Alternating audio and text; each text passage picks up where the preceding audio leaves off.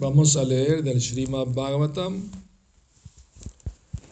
segundo canto, capítulo 7, texto 19. Om Namo Bhagavate Vasudevaya. Om Namo Bhagavate Vasudevaya. Om Namo Bhagavate Vasudevaya. Tubhyam chanarada vrisham bhagavam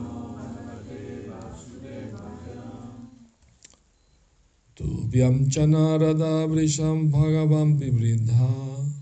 भावेन साधु परितुष्ट उवाच योगं ज्ञानं च भगवतमात्मसत्त्वता दीपं विदुर शरणाविदुरञ्जसैव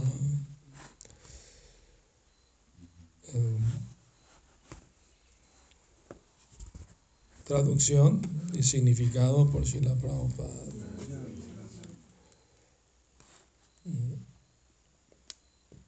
Oh Narada, la personalidad de Dios en su encarnación de Hamsa Avatara, te enseñó acerca de la ciencia de Dios y su trascendental servicio amoroso.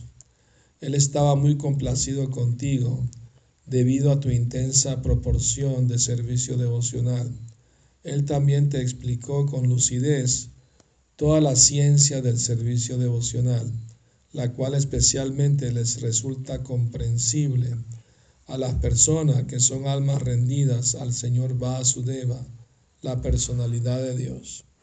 Significado. El devoto y el servicio devocional son dos términos correlativos, a menos que uno sienta inclinación por ser devoto del Señor, no puede adentrarse en las complejidades del servicio devocional. El Señor Sri Krishna quería explicarle a Sri Arjuna el Bhagavad Gita, que es la ciencia del servicio devocional, debido a que Arjuna no solo era su amigo, sino también era un gran devoto. El proceso por entero consiste en que todas las entidades vivientes siendo constitucionalmente partes integrales del supremo ser viviente, la absoluta personalidad de Dios, tienen también una proporcional y diminuta independencia de actuar. Así que la cualidad preliminar que se requiere para participar del servicio devocional del Señor es que uno se vuelva un colaborador voluntario. Así pues, uno debe cooperar voluntariamente con las personas que se encuentran ya dedicadas al trascendental servicio devocional del Señor. Por cooperar con esas personas, el futuro candidato aprenderá gradualmente las técnicas del servicio devocional y a medida que progresa ese aprendizaje, uno se libera proporcionalmente de la contaminación causada por la asociación material. Ese proceso purificatorio fijará al futuro candidato en una, posición de fe firme y gradualmente lo elevará a la etapa de sentir un gusto trascendental por dicho servicio devocional.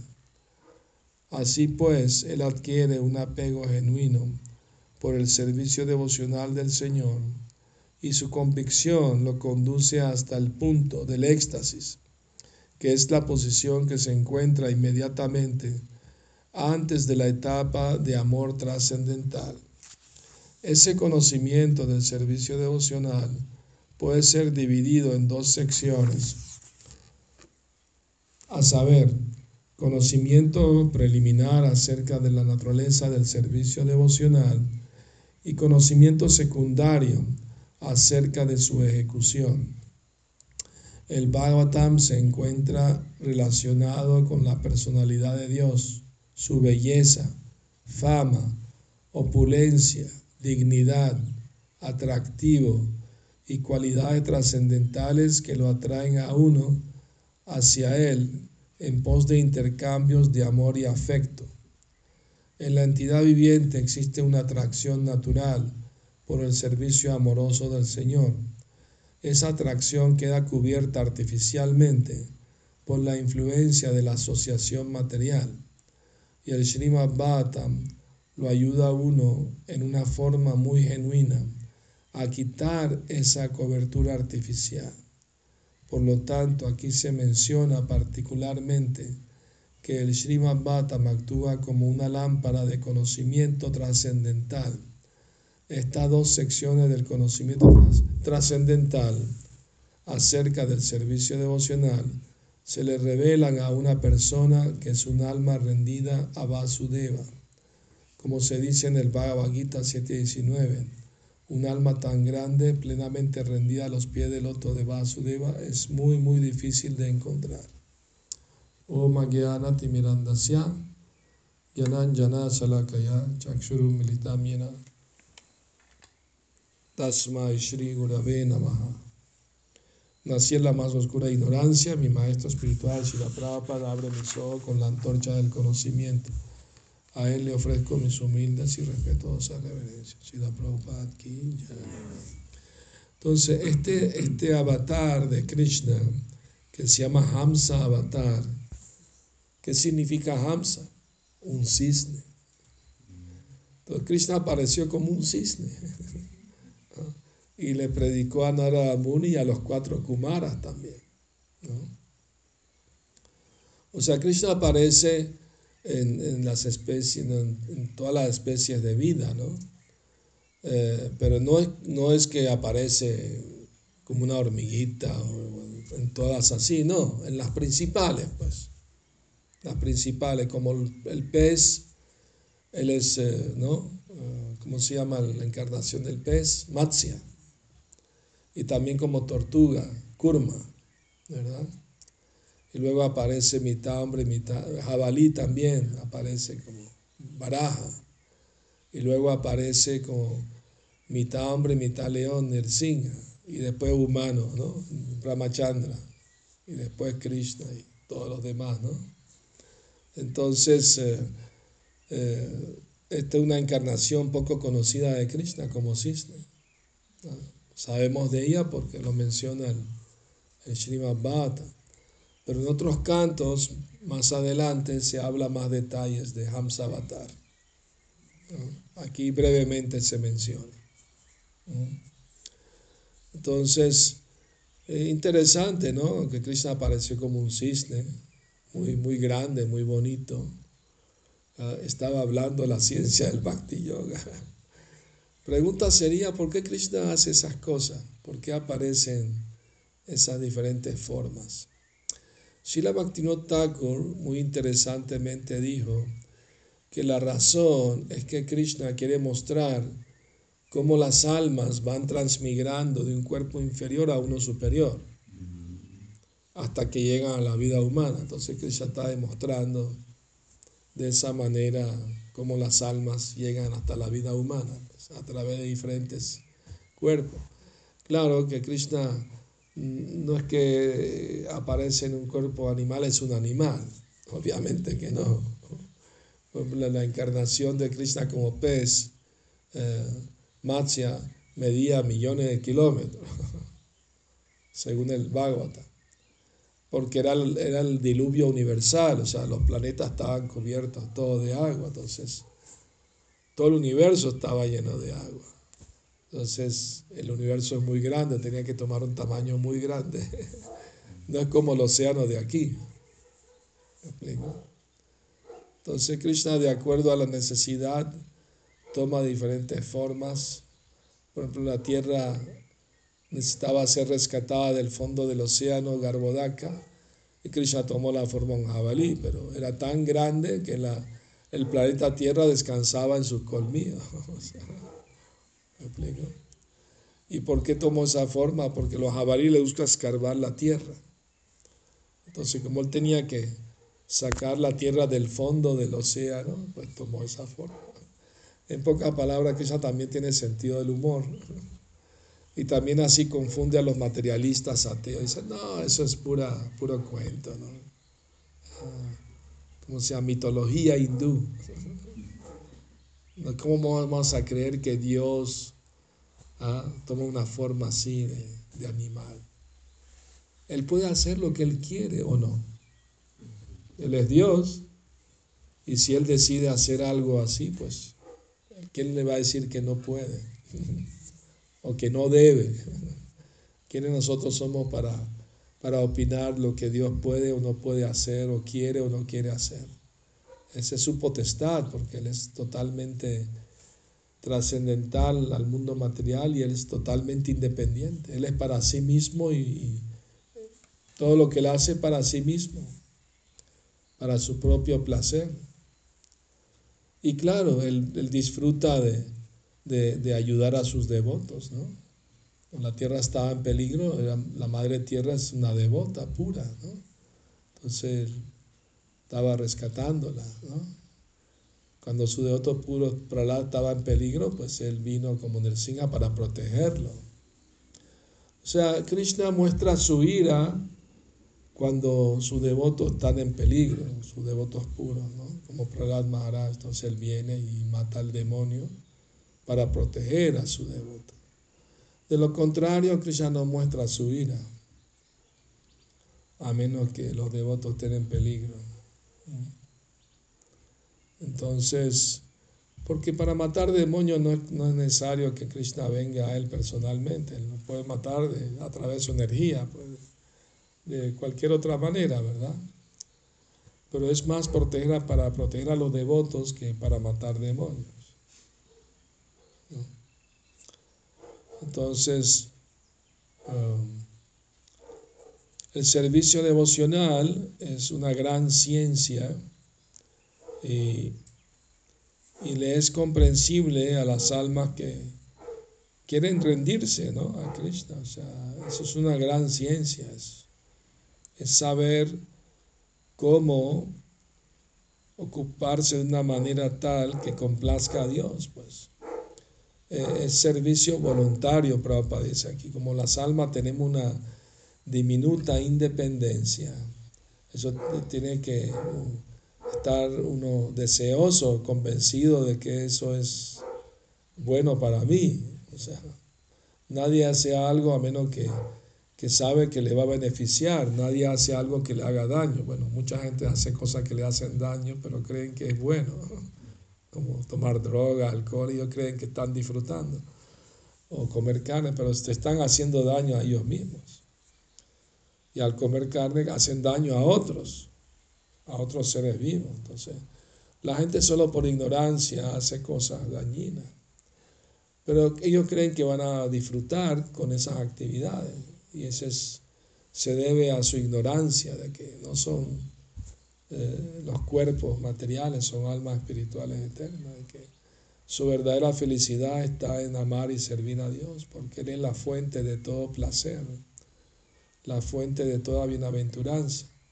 Y si uno se pone en contacto con Él, uno está bien, a través del servicio devocional. Entonces el servicio devocional es la función eterna del alma, no es una cosa que uno hace aquí servir a Dios y después en la eternidad ya no tiene que servirlo más. ¿no? Es una función eterna y, bienaventurada y feliz y, va en aumento, ¿no? no disminuye, sino incrementa. Entonces es una función natural de todas las almas, así como la función natural del fuego es dar luz y calor. No puedes separar la luz del calor del fuego en su naturaleza. Así como la naturaleza de todas las almas es amar y servir a, Dios, a Krishna. Cuando nos olvidamos de Krishna, venimos al mundo material, tratamos de servir y amar a tantas cosas del mundo material. Y nos olvidamos quiénes somos realmente. Estamos en un estado de amnesia. Krishna, por compasión hacia las almas, viene al mundo material, habla el Bhagavad Gita, realiza pasatiempo con su devoto, así Vyasadeva escribe el Srimad Bhagavatam, narrando todas sus actividades. Y así tenemos literatura para saber más acerca de Krishna y cómo ejecutar servicio devocional. El servicio devocional no tiene ningún impedimento material. Ahaitu que apratihata yatma suprasidati y es lo único que puede realmente satisfacer el alma plenamente. Pero ese servicio devocional no debe ser motivado materialmente y no debe ser interrumpido. La motivación debe ser complacer a Dios sin esperar nada material a cambio. Claro que va a recibir bendiciones espirituales, por supuesto. ¿no? El devoto puro ni siquiera desea la liberación del mundo material. Él solo quiere servir a Krishna donde Krishna lo ponga. Bhaktivinoda Thakur en sus oraciones, canciones, él decía, yo no quiero ni siquiera nacer como Brahma si no es devoto. Prefiero nacer como una, un insecto, pero en la casa de un devoto puro. Así es la devoción pura. Es una gran ciencia, no es fácil de entender. A veces los dos piensan que el, proceso del servicio devocional es para liberarse, irse al mundo espiritual. Es, eso es secundario. Eso viene por añadidura. Pero ese no debe ser la motivación. La motivación es ahaitukia pratihata, ¿no? Sin, sin motivo material y sin interrupción.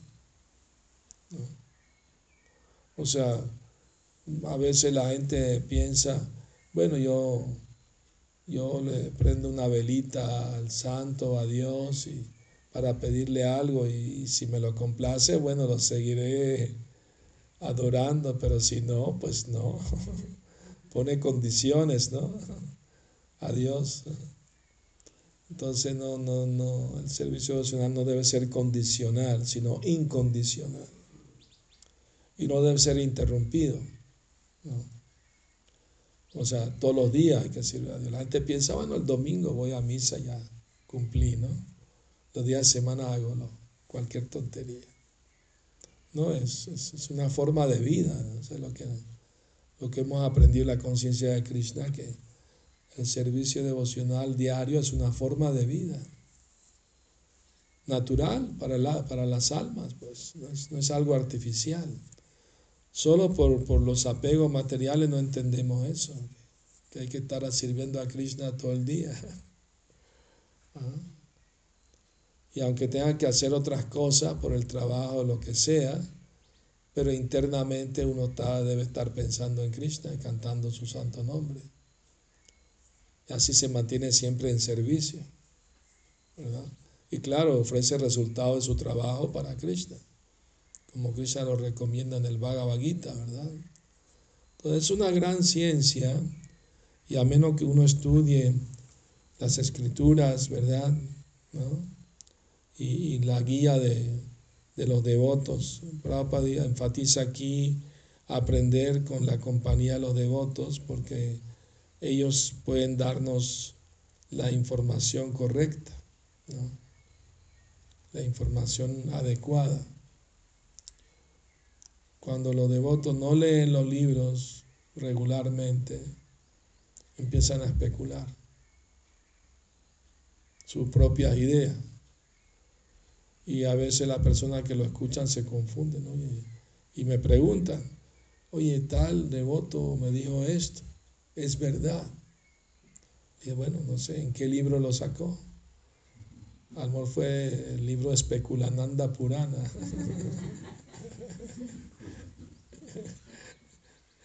Pero es muy importante en los círculos espirituales, cuando uno dice algo, tiene que estar respaldado por las escrituras. ¿no? Entonces, si tú escuchas algo de alguien que te parece raro, no, no te, Dile, eh, por favor, ¿me puede decir de dónde, eh, en, dónde, en, qué, en qué parte de, las, de los libros de las escrituras aparece eso? Mm. Es muy importante eso. O sea, nuestra autoridad y conocimiento son eh, Shastra, Guru y Sadhu, las escrituras, el Guru y los santos, ¿no? Pero tanto el Guru como los santos se basan en la escritura. Ellos no inventan nada por su cuenta. Todo lo que enseñan está basado en lo que dicen las escrituras sagradas. Es muy importante eso. Por ejemplo, día estaba dando una clase y una devota preguntó, bueno, una devota me dijo que tú no puedes inspirar a nadie, solo para Matma puedes inspirar a otros. Devota quería motivar a otros a hacer más servicio, participar más del templo, estaban un poco alejados. Y la devota la desanimó, no, no, solo para Matma lo puedes motivar a alguien, tú no puedes. Y, bueno, y yo le dije, bueno, si, si Paramatma es el único que puede motivar a alguien, ¿qué tal si Paramatma te motiva a ti para motivar a otros? a fin de cuentas, Paramatma viene todo, ¿no? si, si Paramatma inspira a un devoto a, inspirar a otros, entonces, ¿cuál es ¿cómo puedes decir que no? Si es Paramatma que lo está inspirando a hacer ese servicio. A veces los otros se contradicen no entienden que Krishna y su devoto nunca están separados, siempre están unidos. A veces alguien me pregunta, ¿qué hago? ¿Tengo que pensar en el guru o pienso en Krishna? Pues el guru y Krishna no están separados. Si piensas en el guru, automáticamente debes pensar en Krishna, porque él está ocupado en servir a Krishna. Entonces no hay, no buscar dualidad innecesaria, contradicciones innecesarias. Eso es muy importante. Buscar la armonía, la comprensión correcta, no irse por los, ¿cómo se dice? Por los extremos, buscar la comprensión en término correcto, medio, ¿no? Entonces, bueno, es un gran reto. Por eso es necesario además de la escritura, tener un maestro espiritual que te puede guiar correctamente a la hora de que tengas dudas o, alguien te dice algo que no entiendes y puedes acudir, puedes preguntar. ¿Verdad? No solamente el guru, también los devotos que son entendidos en las escrituras, ¿verdad? Que tienen experiencia. Bueno, muy bien. Eh, ¿Tienen alguna pregunta? ¿Algún comentario? ¿Están todos bien, saludables? Nadie tiene COVID. Bueno, bueno, sí. ¿Y en qué tiempo apareció en forma de Apareció en los planetas celestiales, no aquí en la Tierra. Y él le habló aquí, Brahma le, está diciendo a su Narada Muni eh, que él, apareció para enseñarte la ciencia de Dios. O sea, Hamsa Avatar apareció para predicarle a Narada Muni y también a otros, no solamente a él, a los cuatro Kumaras y otros también. Cuando los cuatro Kumaras eran todavía impersonalistas, eh, el Avatar fue a predicarles. Y ellos se asombraron cuando lo vieron y le preguntaron, ¿y quién eres tú? Y él les, les, les hizo una jugarreta. Le ustedes, ¿por qué me hacen esa pregunta? Ustedes piensan que todo es uno, todo es lo mismo. Entonces, si me pregunta quién soy yo, yo soy tú y tú eres yo, porque todo es uno. y ellos se quedaron así sorprendidos. Entonces ahí le empezó a hablar la ciencia del Bhakti Yoga, ¿no? los, iluminó. Pero al comienzo les, les, jugó con la mente, ¿no? Ellos piensan todo es uno. Entonces tú eres yo, yo soy tú, porque todo es uno. ¿Por qué me pregunta quién eres tú? Quizá también tiene sentido el humor, ¿no? Ya. Muy bien. Shila Prabhupada ki jai. Gora Premanandi, Hari